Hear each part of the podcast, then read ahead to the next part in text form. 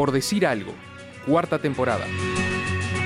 Estamos en Por Decir Algo en el tercer bloque, son las 13 y 19 minutos. Hoy es viernes, hoy vamos a cerrar el ciclo más largo que hemos tenido este año. Creo que ya van a ser cinco entrevistas. Eh, Un ciclón. Metimos julio y agosto de entrevistas a formadores en el deporte. Formadores que trabajan con niños, con adolescentes, con jóvenes en fútbol, en básquetbol. Y ahora en natación. Nuestro invitado de hoy es entrenador de natación, fue nadador, fue nadador olímpico. Y ahora es entrenador del Club Iguá y ha entrenado también a nadadores olímpicos. De hecho, a los últimos dos Juegos Olímpicos por lo menos ha asistido como entrenador. Javier Golouchenko. Bienvenido, Javier. Gracias por estar acá. Eh, gracias a ustedes por la invitación y bueno, un gusto de estar acá y un gusto de el tema que, que pretenden conversar. La formación en, en natación. Acércate un poquito más al micro. Ahí va, ahora, ahora sí nos escuchamos más clarito. Yo tengo la, la sensación de que en todos los clubes, eh, cuando un niño entra a un club, lo primero que hacen es tirarlo a la piscina.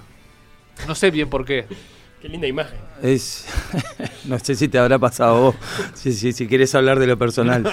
Creo que sí, que me pasó, pero no importa. Pero bueno, sí, el, el- el club, uno de los diferenciales que tiene cualquier club en general. Cuando un club tiene piscina, Cuando tiene piscina, la verdad, es un país rodeado de costa y, y es un medio no habitual. Y más allá de lo recreativo, lindo que pueda hacer nadar, es un tema de salvarse la vida también, es un buen, una buena prevención. Y en general los padres consideran ese, ese, ese tema de que mi, yo quiero que mi hijo sepa nadar, este, lo, lo tienen como una prioridad. De hecho, hoy los colegios, en cualquier propuesta de colegio, está la, la piscina como un factor hasta de venta, donde entra a correr el riesgo ese de, claro. bueno, es importante que de verdad aprenda a nadar y, y no que él piense que sabe nadar, por ejemplo, y que puede traer más problemas a la hora de ir a una playa o, o a un río. Pero, pero bueno, es lo clásico del, del club. Y también hay eso de eh, empecé a hacer piscina porque me lo mandó el médico del asma, Sí, ¿no? Arranca, eh, los niños también arrancan como por ese lado, o sea, sí, sí, se da mucho más, ahí va, a las 9, 10 años, porque tiene que haber cierto dominio del medio como para aprovechar en lo que sería un estímulo cardiovascular, como para que tenga buena reper- repercusión en el tema de asma. Y sí, de hecho hay muchos nadadores a nivel mundial y también nacional que han iniciado con, con asma. Y el tema de Carlos Escanavino, por ejemplo, el mejor nadador de la historia de Uruguay, es, es uno de los casos que se da acá. Eh, muchos han seguido por ese lado y bueno, muchos eh, han, han tenido mejor salud y calidad de vida gracias a, a la natación. Es un clásico, ¿no? Ir al médico y que te mande a hacer natación. Te ve la espalda, te ve la cabeza, lo que sea, te tiran a la pileta. Es, es así, las ventajas son tan grandes eh, a, a nivel de salud. Fa, yo soy muy, muy, muy hincha del agua. Y eso tanto para menores como... Porque hay un retorno a la piscina después de que te tiraron de chico. después de los 40 o por ahí, cuando ya empiezan a jorobar las rodillas o la espalda de los que han hecho fútbol incluso, bastante corrida o, triatletas, a, veces que, que van cayendo en deportes de más impacto, van cayendo en lo que es el, el medio acuático como, como la posibilidad de seguir haciendo actividad física eh, con un impacto suave y que previene, no solo mejora, previene y no tiene una, un, un historial de lesiones por hacer natación, sino que por el contrario. Entonces termina siendo un espacio diferente que es adecuado para cualquier momento de la vida, ni que hablar en la parte del despeje psicológico como para sentirse bien en el día a día, pero a medida que, que van pasando los años, de hecho el, medio acuático no es solo nadar crawl, espalda, pecho y mariposa, están las clases de hidrogimnasia, que es donde también explota el tema de la piscina y, vas a ver a, a un montón de gente de más 60 años aprovechando ese medio ideal para, para actividad física. Así que todo lo que me preguntes si es bueno o no nadar, te lo voy a, te voy a dar la vuelta por todos lados para concluir de que sí, es un medio diferente y que de hecho culturalmente en este país creo que no se aprovecha lo, lo que se debería aprovechar. ¿y cómo se va dando ese embudo desde las primeras edades donde muchos niños se tiran a nadar hasta el punto de que no hay tantos federados, no sé si hay tantos federados en natación?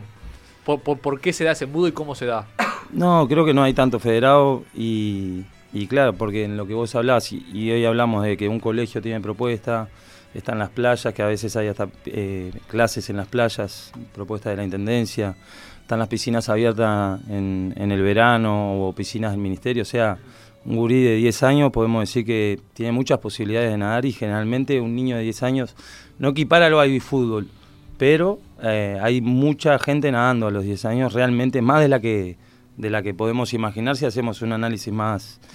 Y sin ¿Sabés embargo, si, si hay un número de cuántos chiquilines pasan por la piscina o algo, algún cálculo más exacto, no? No, no, la verdad que no y te, te podría tirar fruta, pero porque en este cálculo que, que- que es personal nomás de, de toda la posibilidad que hay de nadar entre colegio o lo público y los clubes, te hablaría que, el- no sé, capaz que es un disparate, pero el 80% de los niños de 10 años han tenido acceso a la piscina y no quiero ser crudo con la realidad, no sé si es así, Claro. pero me juego más a que la gran mayoría ha ido y que sin embargo no, han- no terminan recorriendo un camino que, que termine en cualquiera de los deportes acuáticos, porque también el, el ir a la piscina, por más que trabajo en natación, no estoy cegado con la natación y sí lo identifico como un medio de calidad de vida, de, de prevención, y que después tenés waterpolo, nado sincronizado, cualquiera de los deportes acuáticos no, no, no está en una población que tenga sentido con todas las posibilidades que tienen de tener piscina hoy en día eh, por los distintos mercados. ¿Y De- por, por qué no llegan entonces tantos? ni que hablar que hay una parte que es gestión de- del camino, que, que es un debe en general de, de Uruguay. Hay una realidad que por más que vos pongas, si no tenés piscina, es una base, ¿no? Las piscinas públicas cerradas iniciaron a cerrarse hace algunos años, no son abundantes. Los clubes eh, que tienen piscina tampoco es que tienen un, eh, los espacios están siempre sobre, sobrepasados. O sea, los planteles de natación, tanto y de waterpolo, que precisa toda la piscina, de nado sincronizado, por hablar de esos tres clásicos, precisa mucho espacio, que es lo que no hay. Entonces tampoco que la propuesta en los clubes es, "Oh, vamos, vamos a hacer planteles de natación porque, porque en, verdad capaz que ni rinde en el mes a mes. Alguien que te vaya todos los días a hacer, a entrenar, si vos vas a los números, capaz que preferís a alguien que te pague la cuota, la misma, y que vaya dos veces por semana a, tomar clase. Entonces hay todo un análisis del porqué de la naturaleza de que, bueno, nosotros teníamos dos piscinas ahí en Trubil y hoy están tapadas, están las luces de la piscina, se ven al, al costado de la playa Positos, dos piscinas de 50 metros que, bueno, culturalmente nosotros, en vez de intentar sostenerlas, fueron, se crearon en 1930 y se taparon en el 2000, 2000, 2000 y poquito, no le quiero errar a la fecha, pero fue por ahí. Y ta, esa es la gestión que tenemos. Tenemos a Neptuno, que es la otra piscina de 50, que ya venía eh, cabeceando hasta que se cerró la piscina de 50 en el 2011.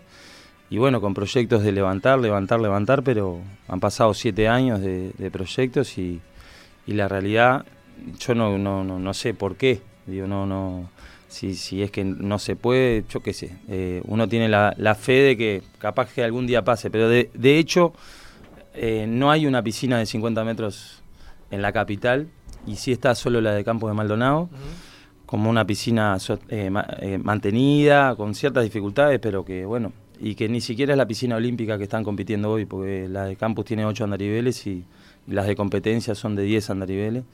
Y tenemos una más de 50 metros en Tacuarembó, que la gente no conoce mucho, pero que es abierta también y, y bueno, y es, está en Tacuarembó, o sea, para la población que estamos acá en Montevideo no Claro. para nada accesible. Vamos a la, a la enseñanza, a la natación, a la técnica. ¿El estilo de iniciación es el crawl? ¿Siempre? Bueno, ¿O no, no, no, no. Incluso te diría antes, ¿cómo arrancás a enseñarle a, a un niño natación? ¿Qué es lo que se le hace? Perrito. Sí, Claro. perrito, mirá, perrito es un ejercicio que se hace mucho en Juegos Olímpicos, por ejemplo. Está, está visto como algo muy infantil y sin embargo hacerlo bien es muy pro. Mirá. Eh, Sí. ¿Te gustaría un, Yo estoy, ¿eh? un estilo olímpico que sea perrito? estás para un juego olímpico. Oro, perrito. Si andás bien en perrito. Ojo. Este, es un ejercicio de enseñanza, pero también de, de sensibilidad en, en edades avanzadas y en nivel avanzado. Este, ¿Cuál era la pregunta, perdón? ¿Con, con cuál estilo se suele arrancar con, con los niños? Bueno, justamente los niños lo que llegan es a un medio diferente y hay una cuestión que es la, la- lo que se llama como objetivo la adaptación al medio, que muchas veces es a la estructura, a los nuevos profes, a- y que no, no, no parte desde un estilo eso. Hay algunas eh, cuestiones que hay que mm, atacar en el sentido de el medio diferente, lo, cómo se comporta el cuerpo en el agua, que es la flotación, aquella planchita que te hacían hacer capaz, qué pasa con la respiración, porque no es natural eh, meter la cara en el agua y sacarla, y otro tema a abordar es el tema de cómo avanzamos. esos temas están muy previos y hay un, toda una progresión en ejercicio que se dan en enseñanza antes de empezar a pensar en si van a dar crawl, espalda, pecho, mariposa. Claro, la natación tiene ese componente de miedo que no tiene otros deportes de me voy a tirar al agua y eso, capaz que me ahogo, no sé cómo hacerlo. Eh, ¿Cómo se trabaja ese, Supongo que hay que romperlo ese miedo al agua en, en algunos de los niños. Sí, claro, muchos traen los miedos de la casa incluso, porque además hay padres que mandan porque tienen miedo de ellos y ellos no han superado ese miedo y no quieren que pase eso con los, con los chiquilines. Ahí es el arte de los profes y, que eso da mucho trabajo muchas veces, pero es de ser psicólogo, de tener paciencia de, y de estar eh, eh, mandando ejercicios al alcance de la madurez, no solo física, sino también emocional del, alumno que tenés adelante.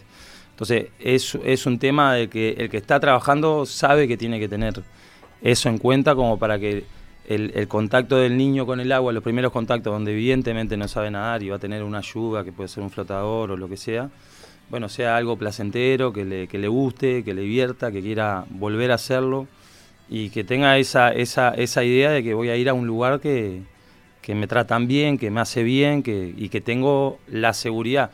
El niño no está pensando en eso, el profe sí, está pensando como un elemento clave antes de, e, en ese proceso de la adaptación al medio es la seguridad. En cuanto a que no, no es, no es, ay, capaz que se ahoga, se ahogan, eh, gurises, la gente se ahoga y todos los veranos, lamentablemente, tenemos algún ahogamiento, ya sea acá en Montevideo, incluso acá en Montevideo, que hay una brigada fuerte de guardavidas, pero bueno, hay lugares donde no es permitido el baño y a veces hay gente bañándose, etcétera, pero hay ahogamiento permanentemente, entonces eso es algo que te puede pasar en la piscina que, digo, ha pasado y bueno, eh, ha pasado en un balde de agua cuando son muy chicos que no logran salir. Es el tema de las piscinas para niños que están muy de moda, sí, las de plástico. Eh, eso tiene que tener siempre una supervisión de con quién están esos niños, porque de acuerdo a la edad también, ¿no? Lógicamente, pero niños de 1, 2, 3 años no tienen elementos muchas veces para, para estar jugando solos en ese medio que si metes la cara no respirás. Es, y si querés respirar vas a tomar agua y ahí ya se complicó mucho más el partido. Entonces no, no precisa mucho espacio para, para de verdad que se produzca un accidente. De hecho, en, en Estados Unidos se usa mucho la piscina cercada y con las piscinas de las casas. Sí. Que eso es una recomendación importante para que tengan la suerte de tener. No se pueda tropezar. Porque en un momento sí, uno no está mirando y hay varios accidentes, lamentablemente, de eso en la estadística, de, de niños que caen al agua porque el mayor se distrajo y bueno, eh, pasa lo peor porque no es un medio habitual y por eso la seriedad del tema del nadar y el valor del tema del nadar más allá de la parte deportiva. Y pasada esa primera parte, esa primera etapa, y ya entrando en, en la proyección de un nadador hacia ser federado, competido, lo que fuere, ¿cuándo empezás a distinguirle cuáles son sus virtudes y cuáles son sus rasgos técnicos para volcarlo por un estilo u otro? Y bueno, eso es parecido a la gran discusión en el, fútbol, si tiene que ser delantero o defensa, bolero. la, la, idea es que hay algunos talentos que lo tiene cada uno y el tema es descubrirlos y, y, acompañarlos y favorecer el camino para que aparezcan y se desarrollen esos talentos y entonces eh, pensar que uno sabe cuál va a ser el futuro, eh, no, te diría que hay una edad para saber cuál va a ser el futuro de, cualquier niño. Y sí hay una estimulación que depende del formador para poder tener una, propuesta variada, psicomotriz, que sería variada en cuanto a, los ejercicios o, lo que tenga que saber de táctica, de estrategia, en este caso los, cuatro estilos, como para después ver en qué se adaptó mejor y, que, florezca su talento y, y es el niño que va a decidir también, el que trae el talento adentro para desarrollar. Y un, paso atrás de eso, ¿cuáles serían las virtudes que tiene que tener un nadador, digamos, para los que no conocemos mucho? ¿Cuáles serían las cosas en las que te fijas, qué tipo de técnicas tiene que aprender? E incluso si hay algún tipo de, si hay algún biotipo físico, digamos, que vos digas, bueno, esto lo va a ayudar en, su carrera de ser un nadador federado. Sí, ahí está, es que en la selección de talentos es muy, empírica en lo que se da acá porque se da según quién está cerca ahí en la piscina. O sea, no, no se elige exactamente el modelo que vos querés, como pasa.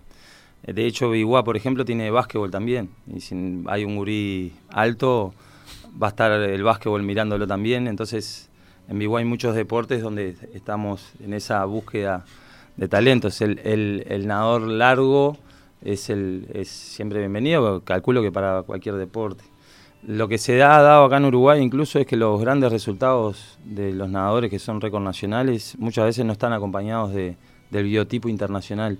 Eso es algo... O sea, son eh, más raro. bajos, por ejemplo. Sí, sí. Y hay son- una cuestión de capacidad, ¿no? Eh, de consumo de oxígeno. Sí, en todo. ¿no? Sí, ni que hablar. Está lo, lo- lo que puede hacer la altura, el peso, el largo de los brazos, que son los remos en el agua, que va a ser muy importante la relación del largo de los brazos con el tamaño del cuerpo. Pero, y bueno, y después ni que hablar las capacidades condicionales.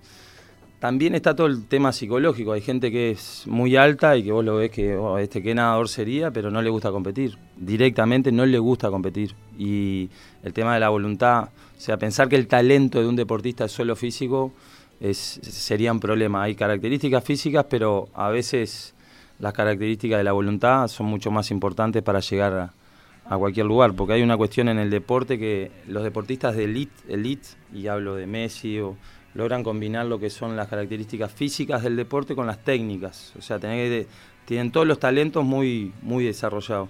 No está lo físico sobre lo técnico o, o lo técnico solamente sobre lo físico.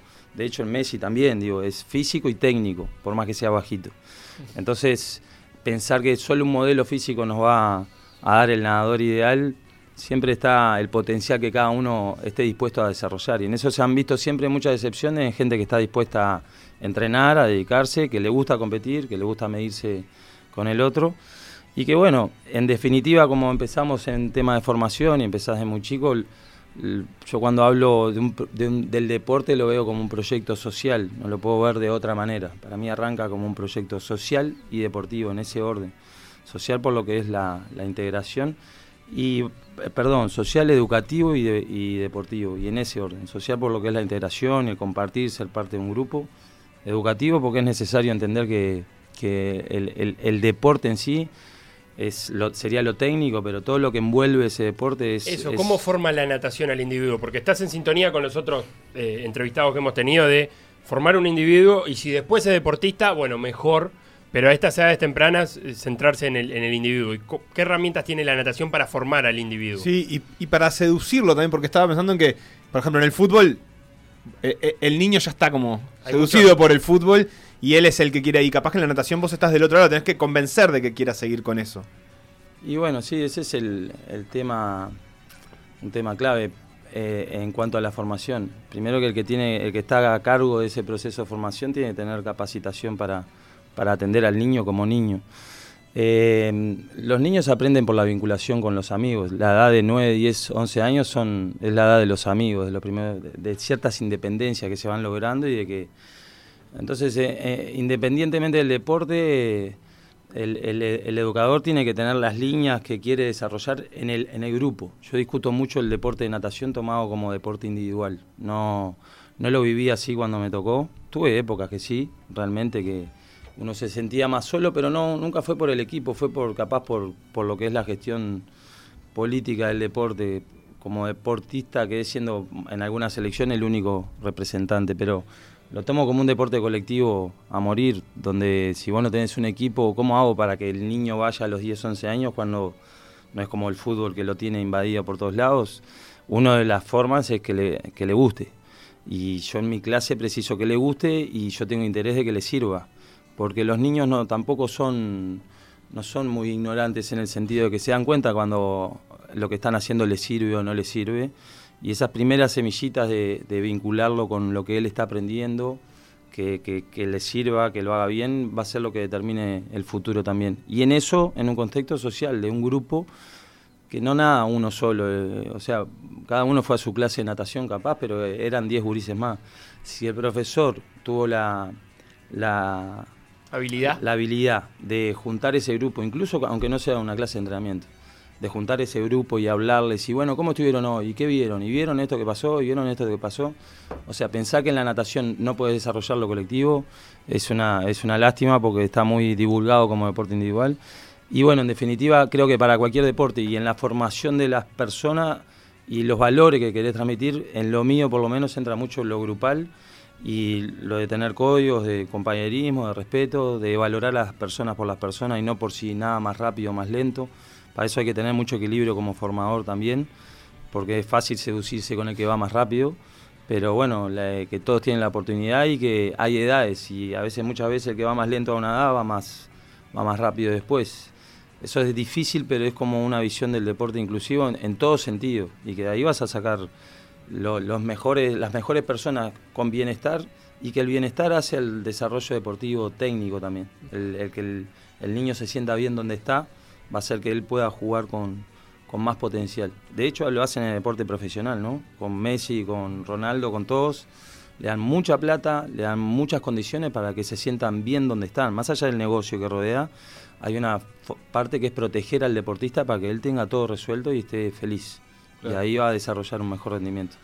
Javier, para conocer cómo es la escalera en la formación de natación, uno conoce en el fútbol las divisiones formativas, la séptima, la sexta, juegan todos los fines de semana. ¿Cómo, cómo son las formativas de la natación? ¿Cómo se estructuran? Bien, ahí hay una categoría que se llama promocional que compiten los niños hasta nueve años. Hay algunas carreras ahí cortas y que, que a veces termina con algún juego eh, para compartir. Es como la primera entrada al deporte de competencia. Y después se empieza a dividir por año de nacimiento.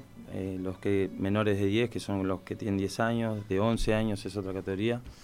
Eh, infantil B, que son 12 y 13 años. Es parecido a las divisionales, pero con otros nombres y capaz otros rangos. Ajá. Hay una categoría 14-15, que es juvenil A, juvenil B, que es 16 a 18 años, y ahí ya empieza lo que sería primera. ¿Y cómo es el calendario? ¿Nadan todos los fines de semana? ¿O cada cuánto tienen competencia? Bueno, todos los fines de semana hay competencia según la categoría. Entonces, eh, en cierto sentido va, va rotando. Un fin de semana los de 9, otro fin de semana los de 10, los de 11. Y así uno, un nadador de 15 años, ponele, o de 13 años, va a tener competencia oficiales de FUN unas 8 al año, ponele. Hay Eso algunos encuentros. ¿Es, es mucho? ¿Es suficiente? ¿Es poco? ¿Cómo, cómo la ves? Bueno, después se le suman las competencias de los clubes que organizan. Nosotros tenemos la Copa de Iguá, está la Copa Olimpia, Copa Banco República, como las copas tradicionales. Eh, yo lo veo que la, la- sí, el calendario es respetable en esto que te digo, de, las posibilidades que hay. Eh, digo, es muy fácil decir, no, falta competencia, falta esto. Capaz que si me decís lo que falta, que es, es viable, es una visión de show deportivo, que es lo que vemos cuando van a los Juegos Olímpicos o a un Mundial, donde vos, el deporte es espectáculo, entonces el que organiza el deporte sabe que tiene que entretener. Falta y eso. darle- ¿Hay, ¿Hay transmisión de televisión de No, alguna? no, no. Ni un Ah. canal, un streaming, un de YouTube. No, no, Las acá- competencias, sí, acá. No, no, no. Nada. No, yo creo que Olimpia lo hizo en un momento con waterpolo, no sé si lo llegó a hacer con natación. Pero no, no hay. De hecho, sí hay en Brasil, por ejemplo, que hay transmisión en directo y, y vos tenés los nadadores profesionales ganando mucha plata, eh, equiparando y pasando muchos a lo, a lo que puede hacer el fútbol acá, algo que culturalmente no nos entra. Claro. Estamos hablando, yo que sé, ahora para la Copa de Igual, nosotros estamos en una gestión para que venga César Cielo Sí. que es campeón récord olímpico 2008, campeón olímpico, y ese récord mundial vigente de 50 y 100 libre. Y bueno, esos son locos, son gente millonaria que ha, ha hecho, tienen mérito, ¿no? En ese sentido, pero están acá al lado, en Brasil, y las estructuras que hay en Brasil.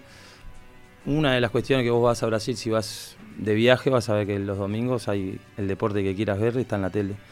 Tanto lo que sea beach fútbol, beach Sí. volley, o lo que sea, si es en verano y si es en invierno, o sea, hay transmisión deportiva de algo. Si no hay fútbol, va a haber otra cosa. Del fútbol también, ¿no? ¿Y dónde estamos parados Uruguay a nivel mundial? ¿Y qué rol podríamos llegar a cumplir en realidad? ¿Qué, papel nos toca? Porque tenemos una tradición de nadadores.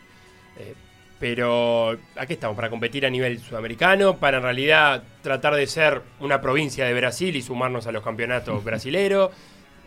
¿Para qué se puede- ¿A dónde podemos llegar? ¿Tenemos un talento como para desarrollar y llevarlo a entrenar a lugares que se puedan entrenar más, más específicamente? Sí, sí, eso es una de las bases, como en cualquier actividad, muchas veces el, irse del país vas a tener estructuras mejores. Hay que ver a qué, hora, a qué edad te vas porque siempre, si naciste en Uruguay, tenés las condiciones de Uruguay. Eh, poner a Uruguay en el, en, el, en el aspecto mundial en el deporte es aislarlo de la realidad política y económica que hay en, en el mundo, donde si vos vas a un Juego Olímpico, ¿quiénes son los que van a ganar más medallas en un Juego Olímpico? Estados Unidos, Australia, los países europeos. O sea, es, es un encuentro entre potencias económicas y políticas. Claro, Uruguay, pero hay algunas escuelas de natación fuertes, ¿no? Hungría, me imagino, que no Sí, es claro. potencia. En, en deporte acuático Sí, sí, porque claro. tienen piscinas por todos lados y es el deporte nacional, es el waterpolo y, y bueno, eh, hay que responder a eso. Acá en vez de cancha de fútbol habría que tener cancha de natación y bueno, entonces, y está en Europa también. Digo que no, eh, Argentina no es una potencia mundial en los deportes olímpicos por lo menos, más allá de que tenga algunos resultados. Brasil de hecho en, en 2016 en natación se hicieron en Río los Juegos y no tuvo ninguna medalla. Y para ellos fue un fracaso porque siempre habían ganado una o dos medallas, que esa era esa es la historia de Brasil. Uruguay no tiene medalla en Juego Olímpico, tiene eh, a nivel panamericano tiene alguna medalla con Carlos Descanavino y con eh, yo no sé si fue la Norby si sacó medalla en panamericano, no- hay alguna aposta de mujeres, pero todo muy atrás en la historia. Y después aparecen las medallas de los nadadores uruguayos en, a, a nivel regional sudamericano, que es como el, el gran lugar para, para poder seguir diciendo, bueno, estamos cerca de algo. Pero bueno, los países ha- han ido avanzando y en esto que estamos hablando nosotros no podemos olvidar que no tenemos piscina. Claro. Y pensar, está bueno, está, no tenemos piscina, pero y en el primer mundo, eh, ¿cómo podemos estar? Y no sé, no tenemos piscina. Eh, yo qué sé, digo, si, si le podemos dar un dibujo de que sí, tenemos aspiración, pero de hecho yo creo que uno de los problemas del deporte uruguayo es que justamente nos cuesta ver lo que somos como para trabajar en función de lo que somos para salir adelante. Hay mucha expectativa muchas veces de que somos, creo que ese, ese gran mundial de 1950 nos deja muy bien, pero también nos hace creer este, que tenemos que estar a la altura de eso en general, incluso en todos los deportes, cuando no hay un camino elaborado para estar a la altura de. Claro, nos sentamos a ver nadadores en los Juegos Olímpicos esperando que, que lleguen a la final, Ah, sí. como si fuera el fútbol, digamos. 11 contra 11 puede Ah, pasar sí, cualquier cosa. sí. Y eso pasa, mira que nosotros, yo me pasó como nadador y lo he hablado con los nadadores que, que he trabajado, que, que justamente la previa a eso, de esos comentarios de que no precisa ser ningún lejano, digo, te lo hace una tía. Y a mí me lo hacían mis amigos, bueno, vas para los juegos, bueno, una medallita, una medallita. y. Y yo le explicaba, me acuerdo, yo trabajaba, arranqué a trabajar en despachante de aduana a los 15 años y a los 17 estaba trabajando y me eh, fui a los Panamericanos de Cuba. Y yo le explicaba, yo era el más chico, era el cadete, hacía la vuelta a los bancos y le explicaba, me decían, Ruso, bueno, vas para los Panamericanos, ahora una medallita. Y yo decía, no, no, estoy lejísimo. Nah, pero con esa actitud no le vamos a ganar a nadie. Yo, sí, bueno, estábamos lejísimos. O sea, no, hay, no hay cultura para entender que, bueno, no hay magia. Y por eso, bueno, eh, lo- los que ganan en deportes incluso individuales, atletismo, ciclismo, tenemos un montón de deportes. Pero no solo deportes, porque vos me preguntabas hoy, por eso te lo relacionaba con la potencia económica y política que es cualquier otro otro país de los que vemos por la tele que nos pasa en cualquier actividad. Vas a agarrar, somos muy buenos en lo que hacemos para nosotros acá y bueno, si vos, yo qué sé, vas en, lo que es el periodismo, se traspolan a otros lugares, vas a ver que, que estamos lejos de llegar a determinadas condiciones de trabajo, de transmisión y de lo que sea. Y así lo vas agarrando con el teatro y con lo que agarre. Es, es muy, yo creo que es, es, es muy valorable lo que se hace y que no necesariamente la transmisión tiene que ser que hay que ir a competir, a ganar, porque no, digo, hay que ir a dar lo mejor, eh, elaborar mejores caminos, lógicamente, y en eso, bueno, eh, tener coherencia entre lo que se da y lo que se exige para que la cosa pueda seguir mejorando, porque si no siempre estamos en el mismo lugar criticando, incluso cuando hablabas de los Juegos Olímpicos, que bueno, ¿y para qué van? Y no le ganamos a nadie, y bueno, eh, son lo mejor que tenemos. Los que van a los Juegos Olímpicos no hay nada mejor que eso. Javier, te hago la, última de mi parte, por lo menos. ¿Puede ser que no haya demasiados clubes que estén enfocados en formar nadadores de alto rendimiento? Está Biguá, está Olimpia, que son lo- los dos grandes focos que se disputan los torneos federales y nacionales. En el interior está Maldonado, Paysandú, supongo como principales también focos, pero no hay... Hay muchos clubes que tienen piscinas, pero no tantos que estén enfocados en formar deportistas de alto rendimiento y eso puede conspirar. Sí, claro. Eh, somos muy, es muy, es muy corto el- la población, es lo que nombraste un poco, Biguay y Olimpia como, como claves. Está Campo de Maldonado, que con altibajos, pero tiene una estructura espe- espectacular.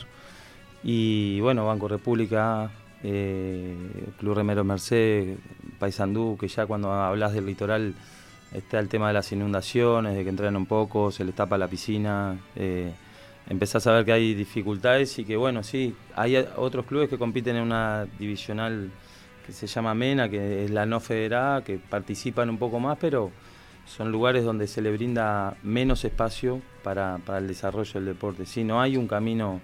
De hecho, hoy si la federación intenta hacer algún proyecto, la federación no tiene piscina. O sea, puede tener muy buena voluntad y intentar llevar algo adelante con lo que tenés, pero partís siempre de la base que no tenés ni, ni el lugar para, para, para dirigir lo tuyo, Claro. si vos querés evolucionar. Entonces, to- en todos los clubes, y mismo Olimpia y Iguaz son clubes grandes, clubes con masas sociales muy, muy grandes también. Y así como te tiraron a vos a la piscina, quieren tirar a todos los gurises y, a- y la- y los socios quieren usar la piscina también. Es una convivencia de, eh, de- de tener los espacios que, ya te digo, destacar lo meritorio que es el cualquier deportista de deporte menor que esté en la conversación del alto nivel y, y bueno, y el que no esté tan alto también, de que son deportes de mucho esfuerzo y de poca, poca difusión y poco apoyo.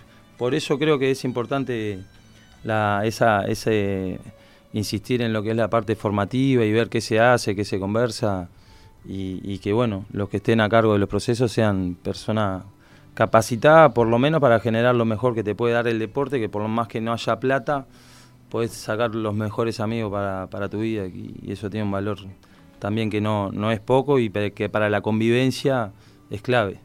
Javier, muchas gracias por haber conversado hasta rato. Estamos ya sin, sin mucho más tiempo, pero fue un placer y seguiremos charlando en una otra ocasión. Un gusto, viste, me levantás un centro y no para la cosa, así que Perfecto. un gusto. Muchas Arriba. gracias.